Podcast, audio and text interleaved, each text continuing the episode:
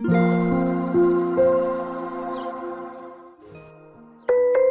の番組は D ママカフェ著書情報音楽絵本読み聞かせなどのチャンネルです。お聞きくださりありがとうございます。カフェでいる感じでどうぞおくつろぎくださいませ。T ママカフェ公式 LINE 概要欄に貼ってあります。お友達登録よろしければお願いいたします。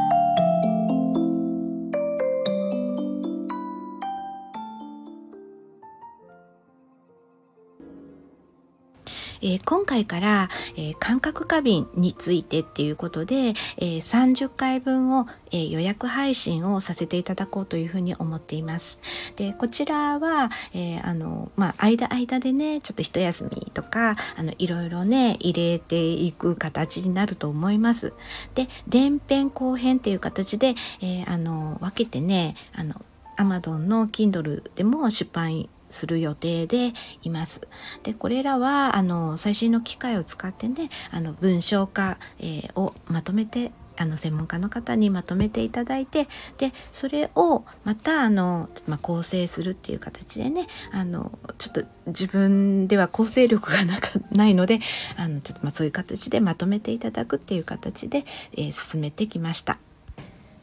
今回は感覚過敏についてっていうことでお話をしたいと思います。感覚過敏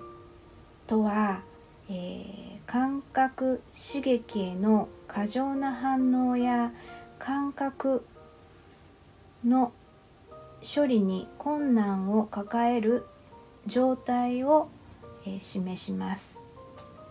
感覚過敏は感覚系の異常な反応によって、えー、起こされる、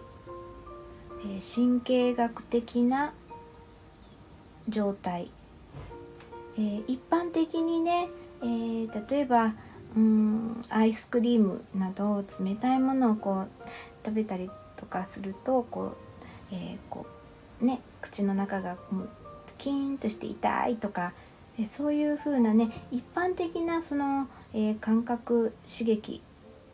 あの、まあ、それがねものすんごい頭キンキンしても痛くても無理っていうそこまではあのもうね感覚過敏であったりとかするんですけれどあのちょっと、まあ、みんながやるあのなるようなそういう感覚ですね。そういうような一般的な、えー、感覚刺激に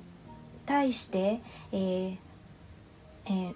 そそうですねそれで通常普通の人よりも、えー、もうさらに、えー、強い反応を、えー、示すということが、えまあ、感覚過敏として、えあります。で感覚過敏の、え主な特徴としましては、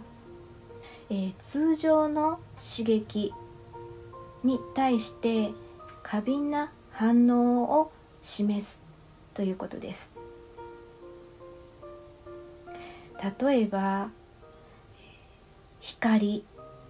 であったり音であったり触れる触覚。や、えー、匂いですね。収穫などの刺激によって、え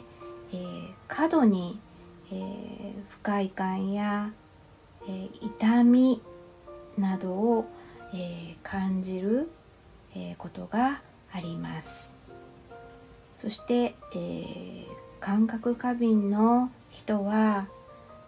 えその、え刺激に対して普通よりも過剰な、えさらに強い反応を示すことがあります。えー、通常の、えー、音に対しても大きな音が、えー、聞こえると感じたり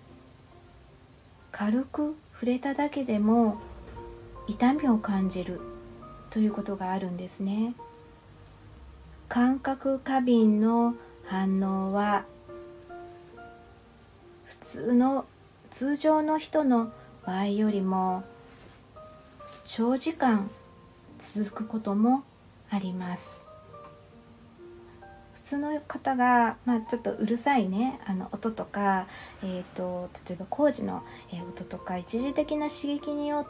一時的に、え終わるような、え感覚に対しても長く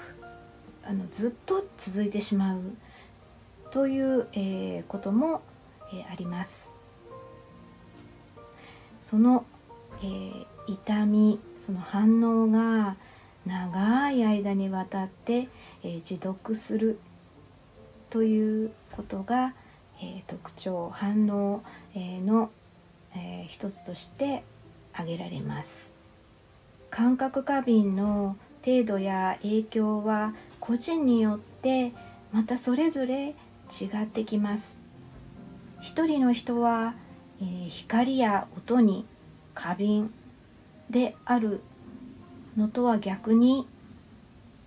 触覚や収穫に過敏な場合もあります。触ったり匂いですね。に過敏な場合もあるということです。感覚過敏は、えー、神経系の異常によって、えー、引きこ引き起こされるため、えー、医師や専門家の診断が、えー、とても大事であると、えー、思います。感覚過敏の症状は個人によって、えそれぞれ全く違ってきますので適切な治療方法対応対処を、え、専門家医師主治医の、先生方と相談するということが、一番改善策につながることだと思います。ということで、えーと今日はこんなところで、えー、終わりたいというふうに思います。またじゃあ次回、えー、続けて、えお聴きください。それでは、えこのチャンネルはティーママカフェ著書情報音楽絵本読み聞かせなどのチャンネルです。お越しいただきありがとうございました。またお会いしましょう。